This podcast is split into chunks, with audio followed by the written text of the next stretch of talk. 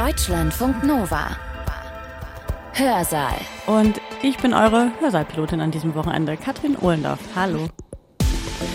Ja, überlegt mal eine Runde mit mir. Wenn ihr die Worte Opfer und Täter hört, im Zusammenhang mit Konflikten oder Kriegen wie etwa in Syrien, Irak oder in Nigeria auch, an wen denkt ihr dann? Was für ein Bild habt ihr da vor Augen? Überlegt mal ganz kurz.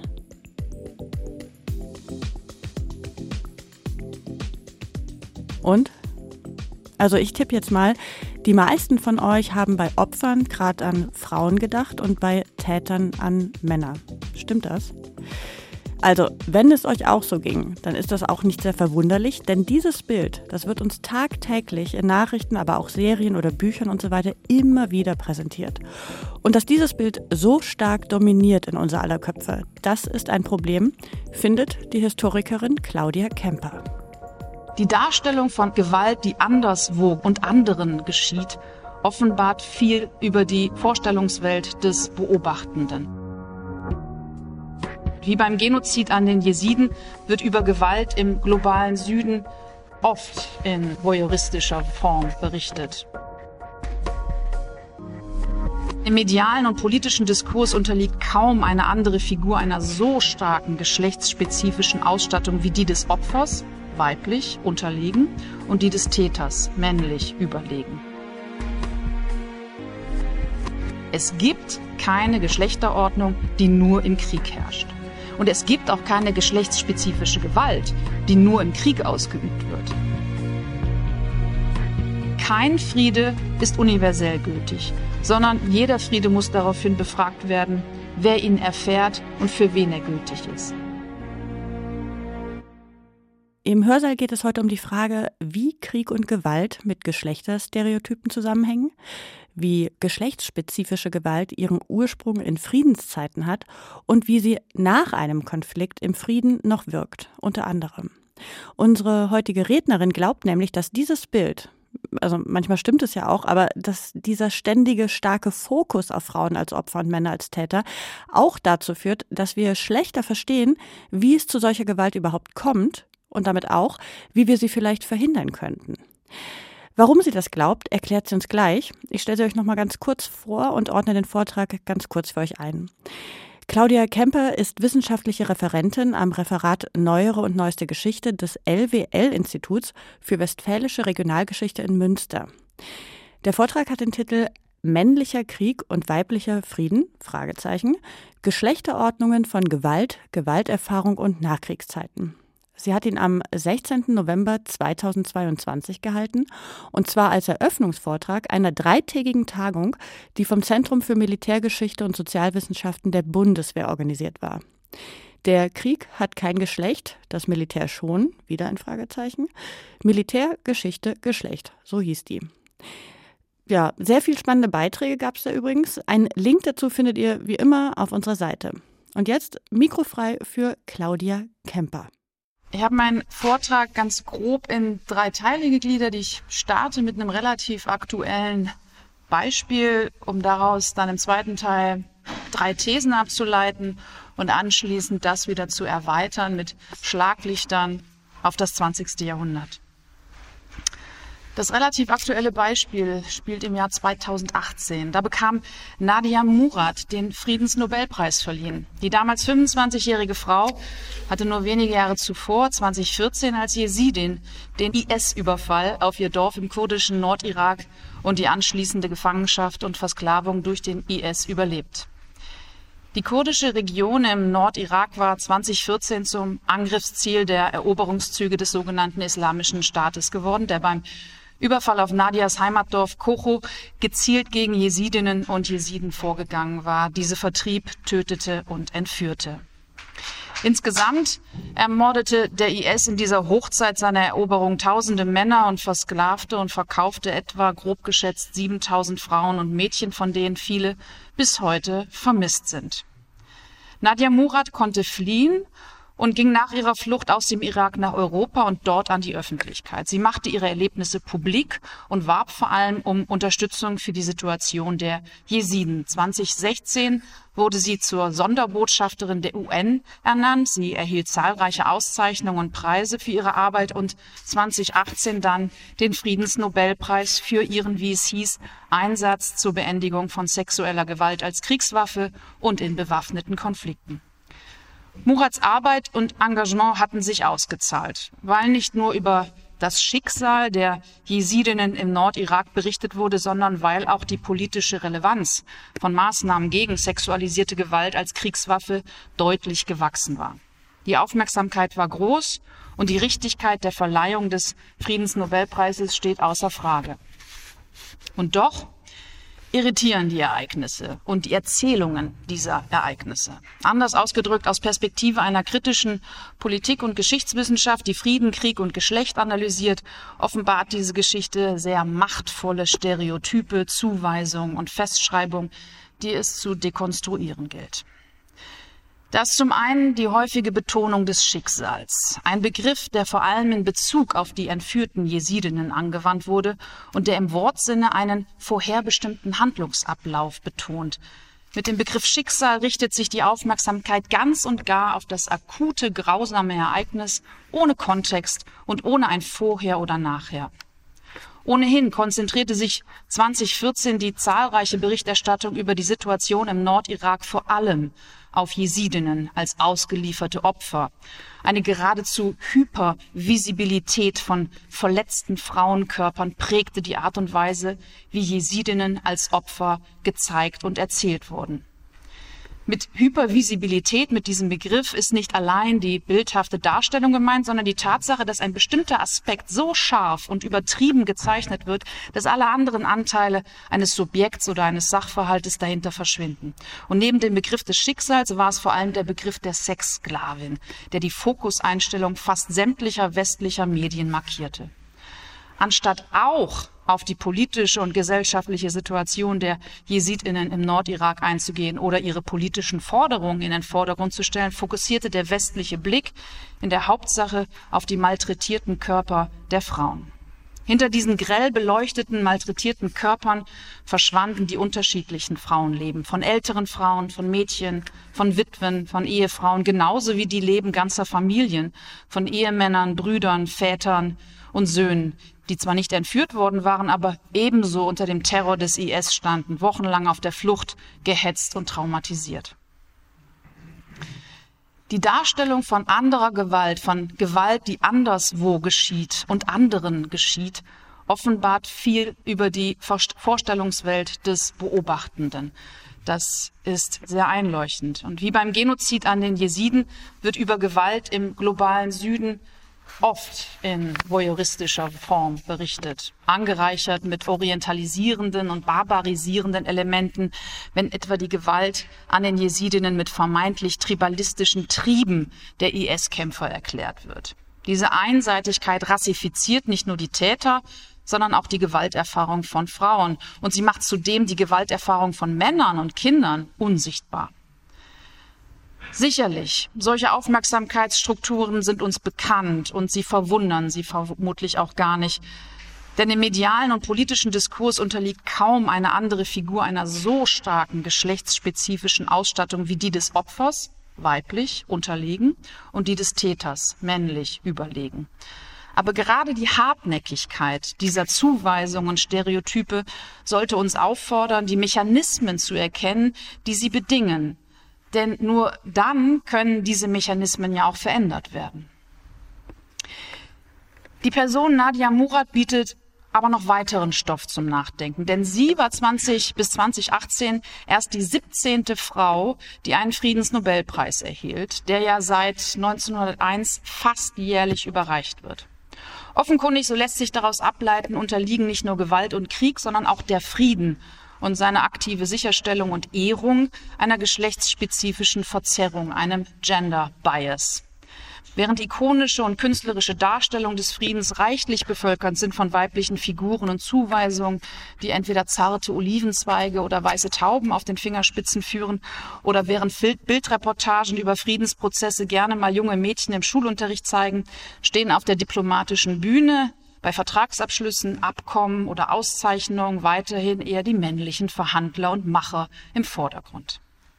Ohnehin bietet die internationale Bühne reichhaltiges Material, um einen Gender Bias des Friedens zu erkennen.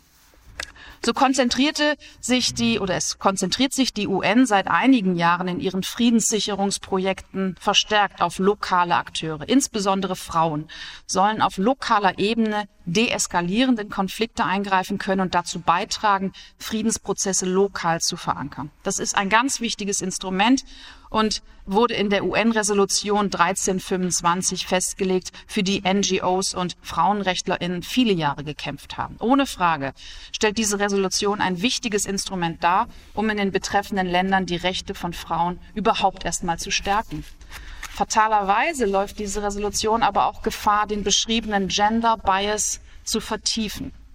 Denn die im Oktober 2020 von der UN-Vollversammlung verabschiedete Resolution erkennt zwar richtigerweise an, dass Frauen und Mädchen in Kriegsgebieten einen besonderen Schutz erhalten müssen und dass die Teilhabe von Frauen bei der Bewältigung und Transformation von gewaltförmigen Konflikten erhöht, gesichert und qualitativ eingebunden werden muss.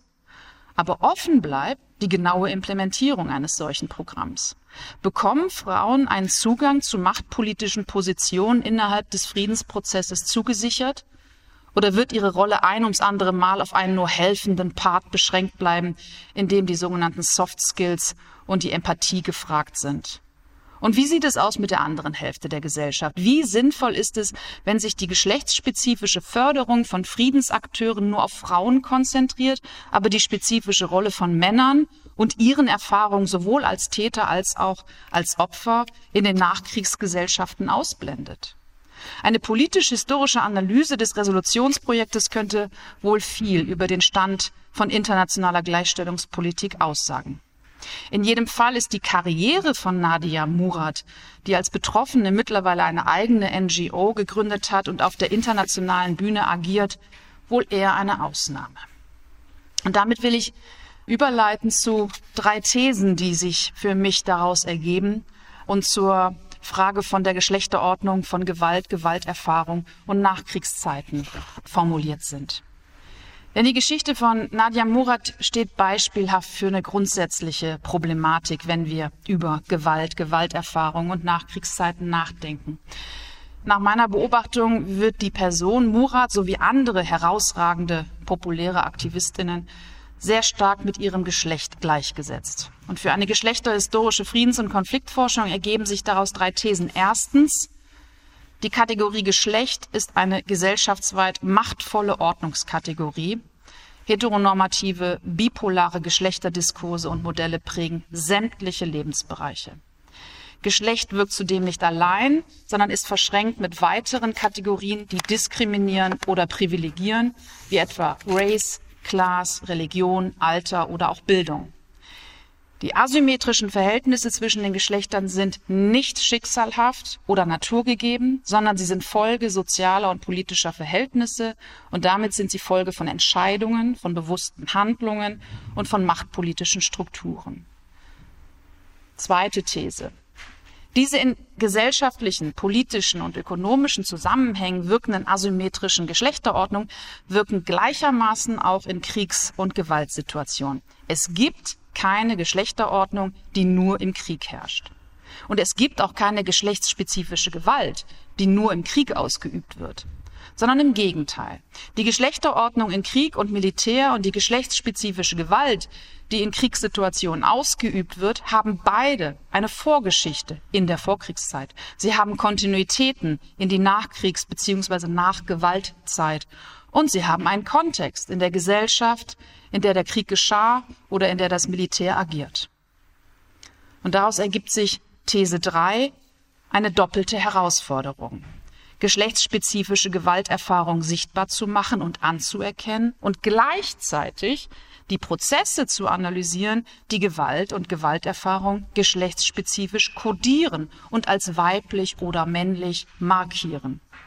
Denn einerseits erleben Menschen ja Gewalt als Frauen oder als Männer oder als Menschen, die sich der einen oder anderen Geschlechtszuweisung entziehen und als queere Person Gewalt erfahren. Diese spezifischen Gewalterfahrungen sind sehr unterschiedlich und müssen in ihrer Unterschiedlichkeit erst einmal anerkannt werden und auch erstmal erkannt werden. Zugleich wird jede Gewalt in ihrer öffentlichen Wahrnehmung und Deutung geschlechtsspezifisch kodiert oder auch gerechtfertigt. In westlichen Ländern ist ja nach wie vor ein solches Legitimationsmuster verbreitet, wenn es darum geht, bestimmte militärische Interventionen außerhalb von Europa oder Nordamerika zu begründen. Zugespitzt lautet hier die Formel seit dem 19. Jahrhundert und der Kolonialzeit White Man saving brown women from brown men.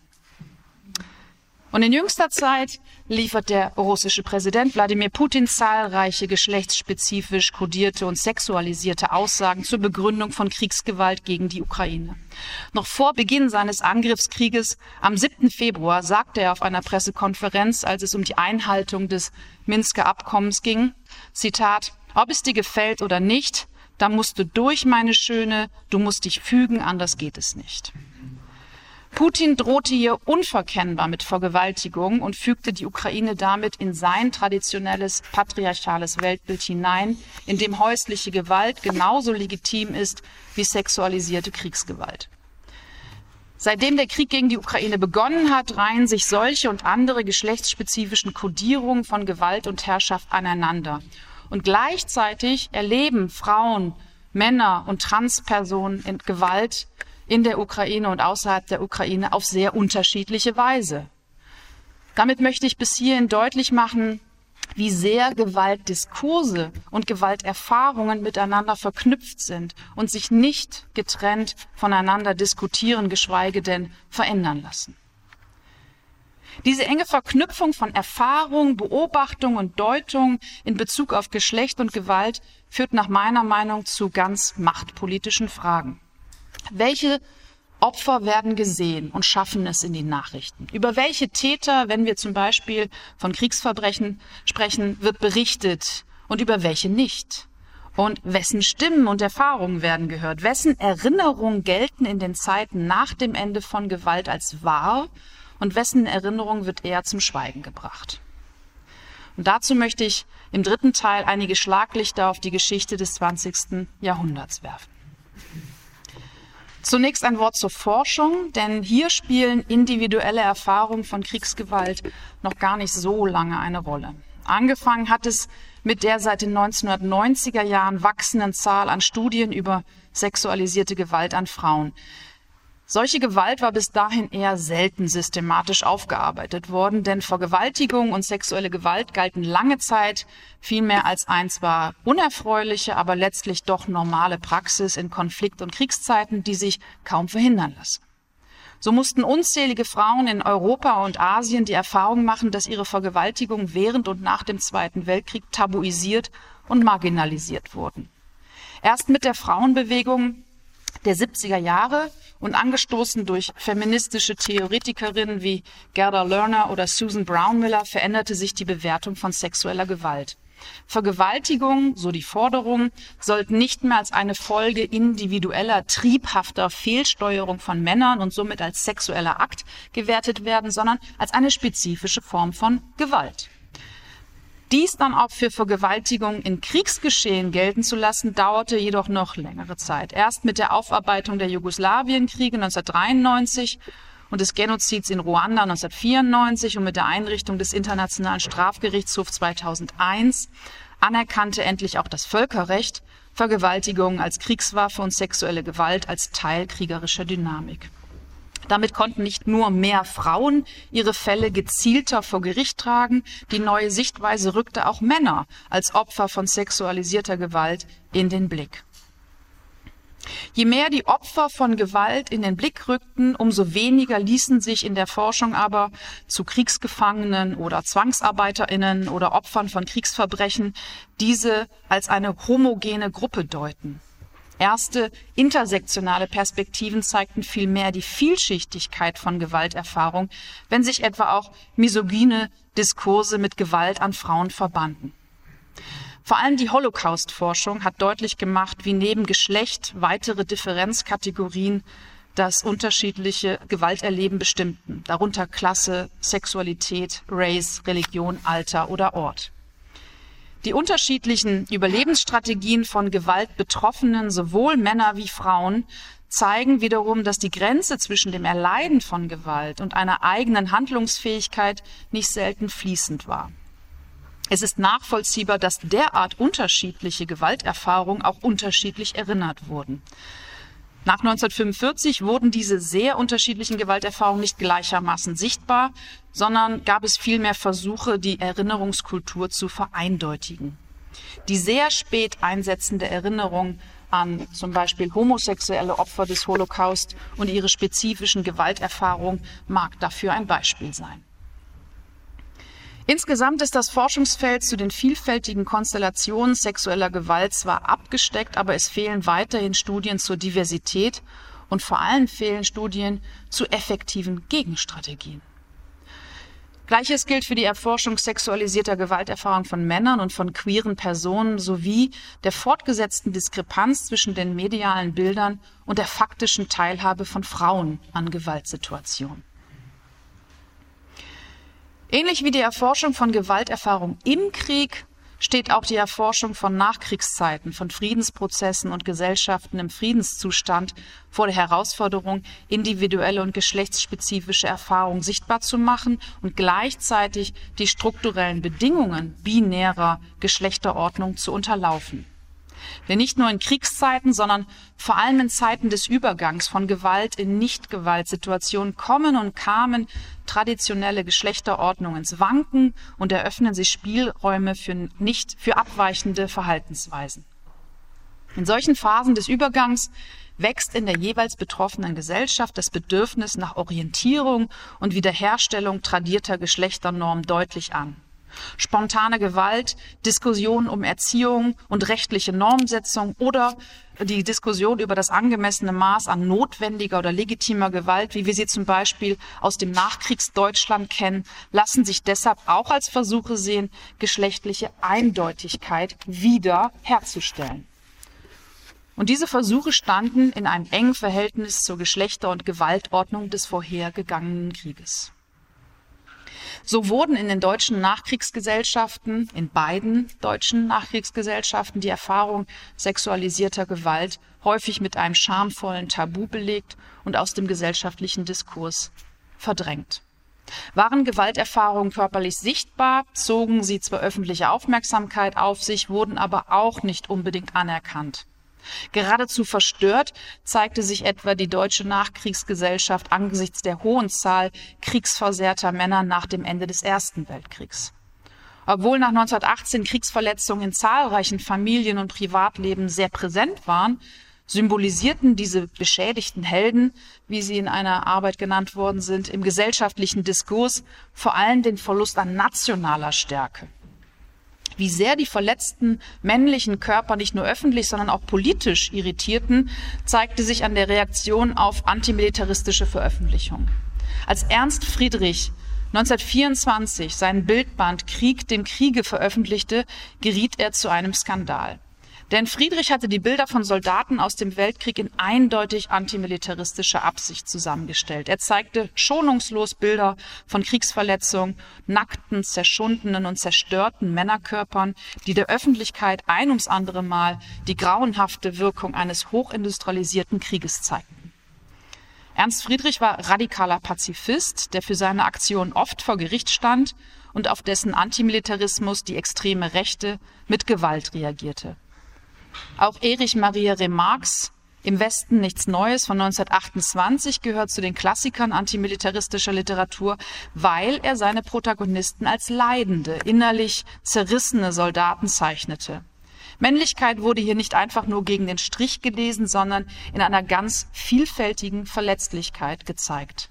Umso mehr zeichneten die Nationalsozialisten den Autor Remarque als Vaterlandsverräter, verbrannten sie seine Bücher und ächteten ihn. Machen wir einen Sprung zum Ende des Zweiten Weltkriegs in Europa. Hier endete der Krieg ja weder überall zur selben Zeit, noch endete mit dem Krieg auch die Gewalt. Im Gegenteil.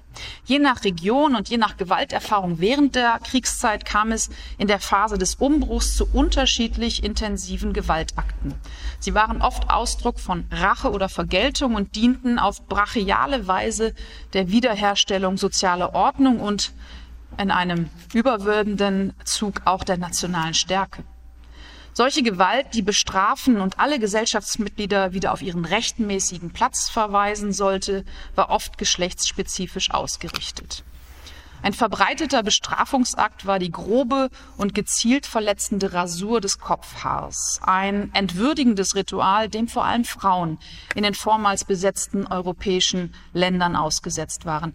In Frankreich geschah dies im Rahmen der sogenannten Epurations sauvages, während denen über 15.000 Menschen getötet wurden, die tatsächlich oder angeblich mit dem nationalsozialistischen Besatzungsregime kollaboriert hatten. Diese sogenannten Säuberungen richteten sich zwar gegen sämtliche tatsächlichen oder vermeintlichen Kollaborateurinnen, aber öffentlich exerziert wurde die Gewalt vor allem an Frauen. Sind solche Gewalttaten in der Regel zeitlich begrenzt, dauern weniger offensichtlich Prozesse der Rejustierung länger an. Mit ihnen ist häufig der Wunsch verbunden, zu einer Normalität zurückzukehren, womit in der Regel die Durchsetzung traditioneller Werte und altbekannter Geschlechterordnung gemeint ist. In der jungen Bundesrepublik betrafen Prozesse der Remaskulinisierung sowohl kriegsversehrte Männer oder die neuen Bundeswehrsoldaten, als auch den sozialstaatlichen Umgang mit Obdachlosen, mit den sogenannten Gammlern oder der Vorstellung von Vaterschaft. Auffällig war der stärkere Trend zur Refeminisierung in der Bundesrepublik im Vergleich zur DDR. Während letztere die Gleichberechtigung der Geschlechter in ihrer Verfassung zumindest formulierte, legte die Bundesrepublik im Familienrecht und mit der sogenannten Hausfrauenehe eine fortgesetzte Ungleichbehandlung fest.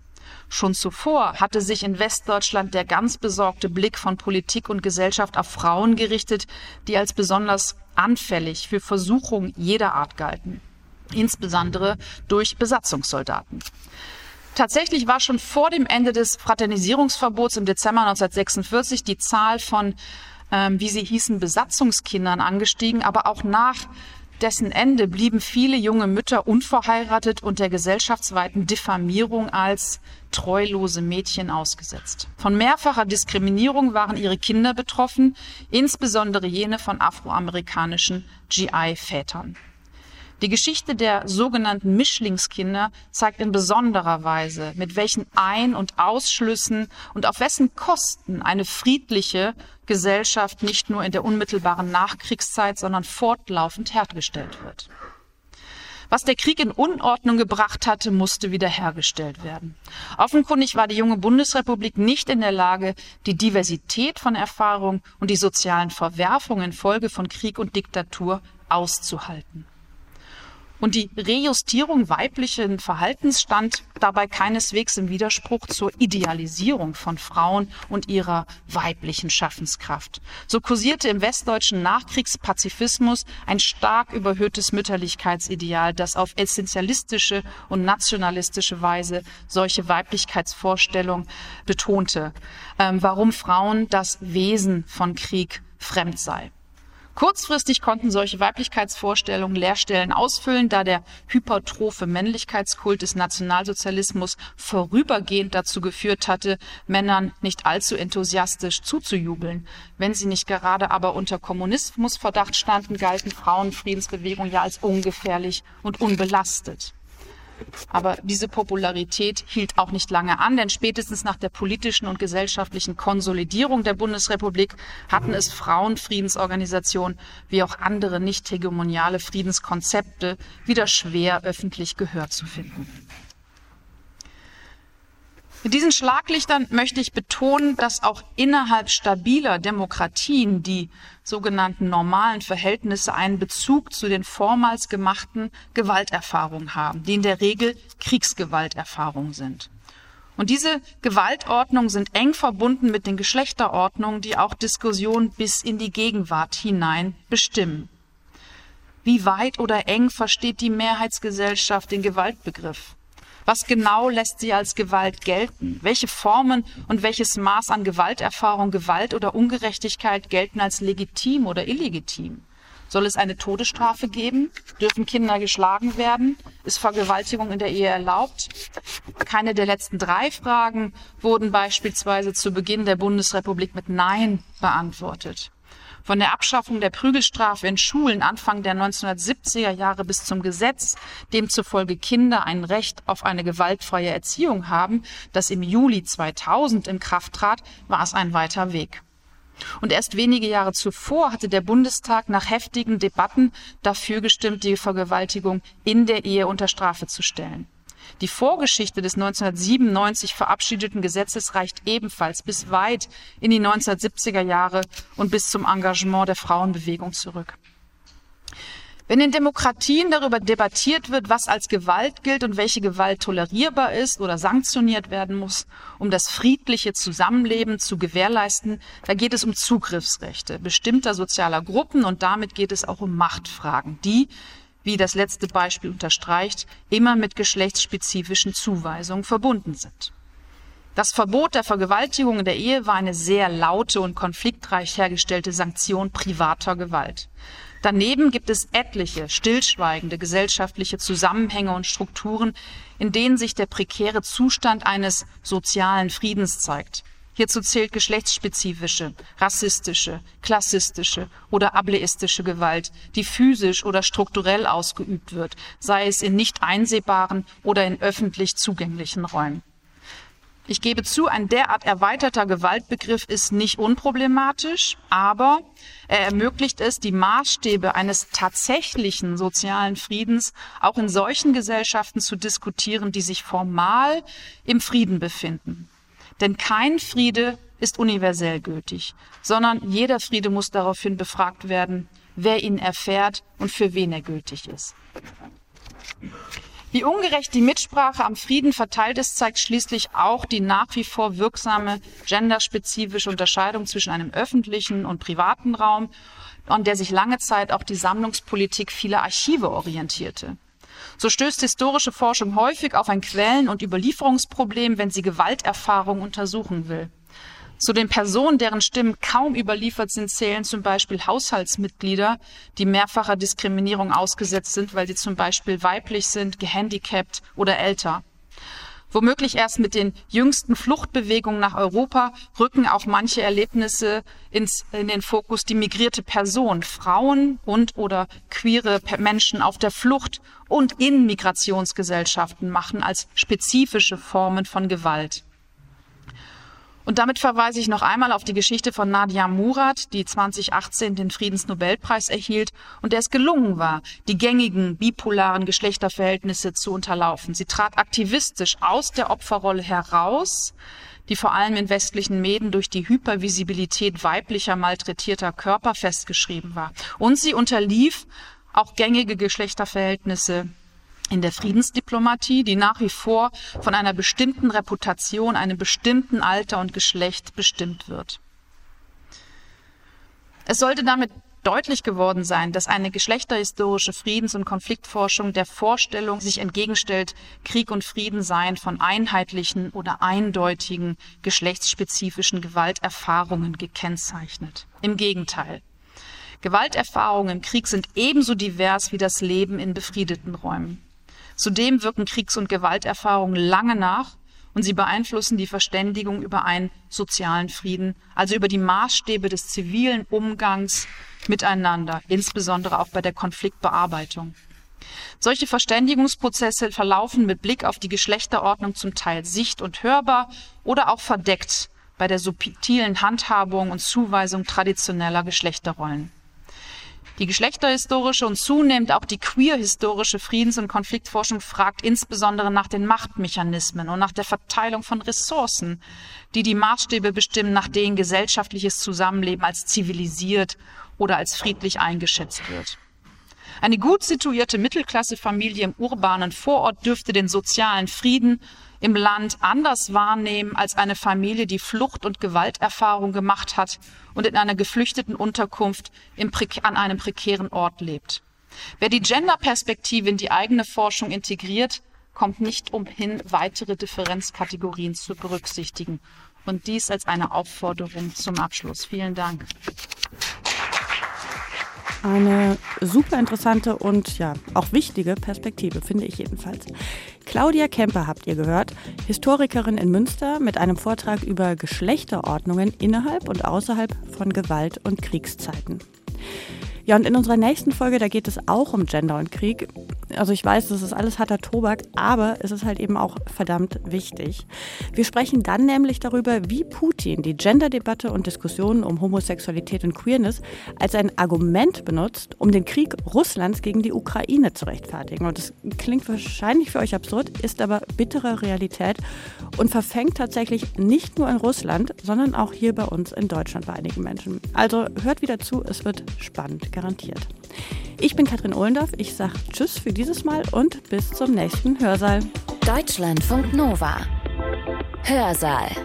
Jeden Sonntag neu. Auf deutschlandfunknova.de und überall, wo es Podcasts gibt. Deine Podcasts.